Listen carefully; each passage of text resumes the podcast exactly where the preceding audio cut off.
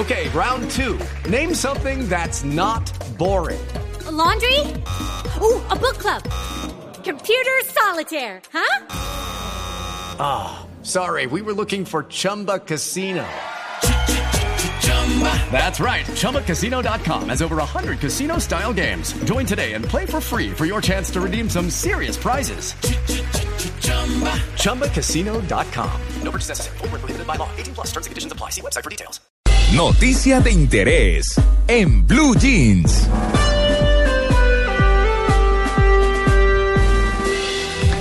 A mí me fascina la miel de abejas, ¿a ustedes? También Sí le gusta. muy rico. También, no sí. soy gran, as- no soy asiduo pues consumidor, pero sí me gusta mucho. ¿Y Amalia?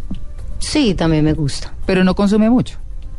No, no consumo mucho. No es tan cultural nuestro y fíjense que las cifras, las cifras hablan de eso.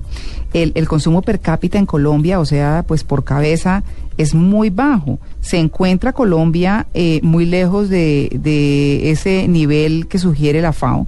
Pues, eh, por ejemplo, según lo reporta Confecampo, los colombianos solo ingieren 74,2 gramos y en los países líderes del consumo son mil gramos de este producto. Eh, en Colombia existe ese negocio, es un negocio creciente, el negocio de la miel de abejas. Y uno dice, ¿qué negocio? Pica ese negocio, ¿no? Es, no es un negocio Qué fácil. negocio tan picante. Sí, no es tan, mm, digamos, complicado ni tan costoso montar un negocio de apicultura, pero de todas maneras tiene sus especificaciones. Y es lo que se diría un negocio dulce, ¿verdad? Un negocio, pues, que al que uno no, o en el que uno no piensa como tan seguido, por lo menos desde la base, es decir, desde tener los panales, estar en contacto con las abejas. Pero sobre todo por el bajo consumo. Es decir, Sí. como uno poco Sí. consume miel, pues poco le interesa saber cómo funciona eso. Bueno, lo que dice, obviamente, la, eh, lleva 40 años este, este negocio en Colombia, ha ido en crecimiento y se utiliza de muchas formas la miel. Por eso mm, hemos invitado a don Francisco Arturo Silva, él es el director de Aspired, que son los api- apicultores colombianos, y pues obviamente se va a referir a este tema, al tema del dulce negocio, el de la miel. Eh, don Francisco, buenos días. Muy buenos días, ¿cómo estás? Bien, bien, bueno, ¿qué tanta gente se dedica a la apicultura en Colombia? Bueno, en Colombia tenemos entre 2.000 y 3.000 apicultores. Que eh, ellos son los que producen, que Las 2.000 toneladas que se producen al Nosotros año. en Colombia estamos produciendo alrededor de 2.000 toneladas año, Sí, con eh, un promedio entre 50 y 100.000 colmenas. 50 y 100 mil colmenas. ¿Cuántas colmenas puede tener una persona que se dedique a este negocio? Bueno, eh, aquí el promedio de colmenas por apicultor en Colombia son 20 colmenas. Pero aquí hay personas como Tito Santamaría eh, de Cincelejo que eh, está manejando alrededor de 6.000 colmenas. Uy, 6 mil. No me acerco por ahí ni por No. equivocación. Uy, sí, no. Dígale no, que no lo voy a ir a visitar. No, es que, mire, de entre de las cosas que usted debe tener como productor de miel, y es que es muy a propósito de lo que está diciendo Tito, usted tiene que tener un ahumador, un velo, claro. guantes, mono de trabajo. ¿Qué es el mono de trabajo? Overol. Es un overol. Ah, yo no sabía. completo, llamaba. con careta y todo. Ah, muy bien. Aparato de extracción de miel, Sí. palanqueta, ¿qué es la palanqueta? Una palanca con la que uno manipula, con la que remueve cuadros, con la que alza- eh, mueve todas las cosas. Bueno, eh, a mí me impresiona mucho, por ejemplo, ver en algunos casos eh, personas que se dejan llenar de abejas en el cuerpo. Obviamente de eso no se trata. Bueno, pero- ese es un truquito que realmente no es tampoco muy peligroso. Ah, ¿no? Uy, no, pero yo sí no lo haría. ¿Y cómo es el truco? Allí se pegan una, una reina Ah, al cuerpo y vienen todas las abejas a- buscando su reina y, y lo cubren. claro. Ah. Realmente, pero no es... Están es buscando a la reina, no lo están buscando a uno. como cuando está uno en extracción de veneno. Nosotros tenemos extracción de veneno eh, en apiarios hasta de 60 colmenas, en donde tienes colmenas con 100.000 abejas en promedio cada colmena. Y eso sí, cuando pone uno las parrillas eléctricas para sacar el veneno, tú oyes bufar esas abejas. Eso sí es... ¿Bufar es el muy avesado, eso? eso sí es tenaz. El, el bufar es el... bzzz, ¿Sí? Pero terrible, porque imagínate, cada- eh, son col- son 60 colmenas cada una con 100.000 abejas. ¿Te imaginas la población No. Wow. cuando están furiosas porque le está poniendo una electricidad? Yo sí decía, si uno se deja, eh, eh, digamos, si, si esas personas que se cubren todas de abejas tienen ganas de rascarse. O de- o un estornudo. o un Ay, estornudo. no. ¿ah?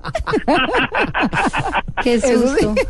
Pero ni a palo, ¿no? Eso es una cosa complicadísima. Pero bueno, ¿en qué se con- en, en qué se usa la miel además de consumirla para ponerle a los panqueques? No, es que yo quisiera saber cuáles, primero, Mira, los, los usos normales de la miel y los beneficios. Mm. Perdón, ¿me decías?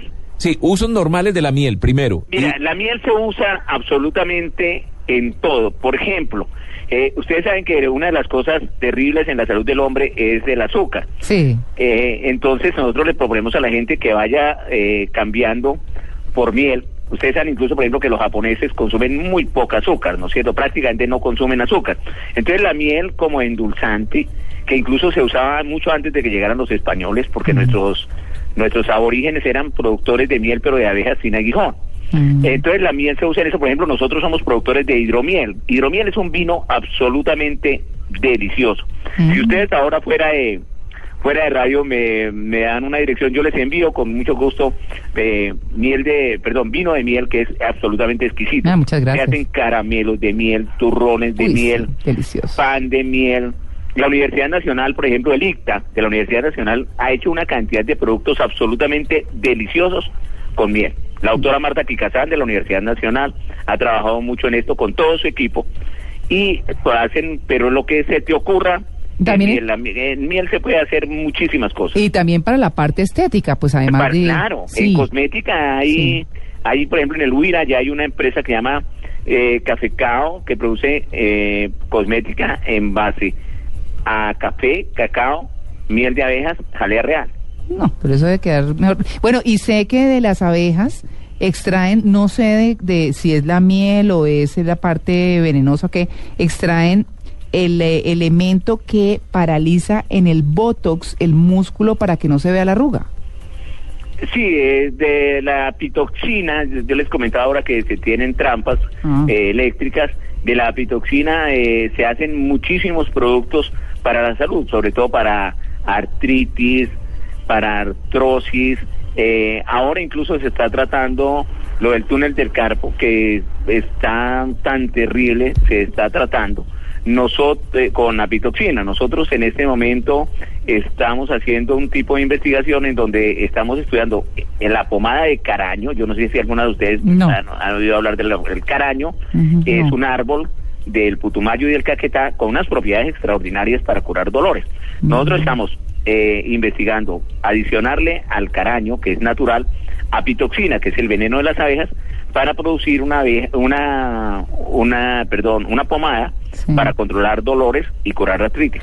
No, pero imagínese usted. Para la garganta, ¿sí es verdad que funciona la miel? Los locutores Para la acostumbran. garganta la piel es muy buena Mm. eh, y entonces si estás mal de la garganta, por ejemplo, para ustedes que en ese oficio eh, toman un poco de miel mezclada con vinagre y es extraordinaria. Ahora también el, para la garganta el propóleo que es eh, las resinas que ellos traen de los árboles es extraordinario para para todas las afecciones de garganta. Sí, ese es un poquito más fuerte, ¿no? El propóleo. El propóleo sí, pero es extraordinario. Sí. Realmente te- es un desinfectante natural, es un antibiótico natural extraordinario. Las abejas lo recolectan de los árboles.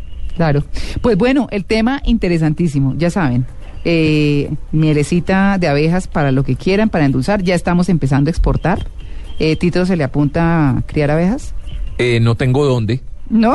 no, no tengo dónde. En el apartamento. sí. Bueno, pues, pero en el, pero en el apartamento podrían tener abejitas mieliporas, abejitas ¿Sí? sin aguijón. ¿Sin aguijón? Sin aguijón. Ah. ¿Y es fácil el mantenimiento? Muy fácil, son muy hermosas, no pican y producen una miel deliciosa. Además, una miel que va a limpiar los ojos en casos de cataratas, en caso de terigios, y es extraordinaria. ¿Y qué Ahora, mantenimiento? Esa, eh, esa miel para ustedes sería genial. ¿Cómo es el mantenimiento para alguien que quiera tener un apiario en el, apa- en el apartamento? Bueno, eh, en, eh, de lo que te hablaba es de abejas sin aguijón, ¿no? Sí. En esto, la doctora Guiomar Nates de la Universidad Nacional ha hecho unas investigaciones sumamente importantes. Entonces, en la Universidad Nacional, en el laboratorio, en el LABUN de la Universidad Nacional, te dan toda la información para tenerlas allí. Pero eso es muy sencillo. Eh, cuando ustedes me envíen un correo, nosotros les podemos enviar con muchísimo gusto dos o tres eh, manuales eh, colombiano, argentino, mexicano eh, o brasileros sobre la cría de abejas sin aguijón. Es muy sencillo, son unas cajitas pequeñas de 11 centímetros de altura cada cajita, 17 por 17, y allí tienes algunos tipos de abejitas que pueden eh, buscar. Ahora, en, en apicultura urbana, en países como Inglaterra o aún en los Estados Unidos, en los grandes hoteles, en las azoteas de los hoteles, tienen eh, abejas para producir la miel para sus clientes. No, le, le estaremos contando, don Francisco, de las mascotas de Tito, Sí. de sus abejitas. Que no- y que no pican. y que no pican, sí, señor. Sí, sí, hay abejitas que no pican, que eran las que trabajaban nuestros aborígenes. Desafortunadamente, eh, los eh, españoles y especialmente los curas españoles dijeron que era que estas eh, abejas se utilizaban para ritos diabólicos. Ay. Ellos llamaban ritos diabólicos las ceremonias religiosas que hacían los indígenas en donde utilizaban la miel. No, bueno, dejemos a Torquemada quieto. bueno, muy bien, don Francisco, ha sido muy agradable hablar con usted. Muy Muchas dulce gracias. la conversación Muy dulce usted. la conversación. Que tenga un feliz día. Bueno, felicidades, que estén muy bien.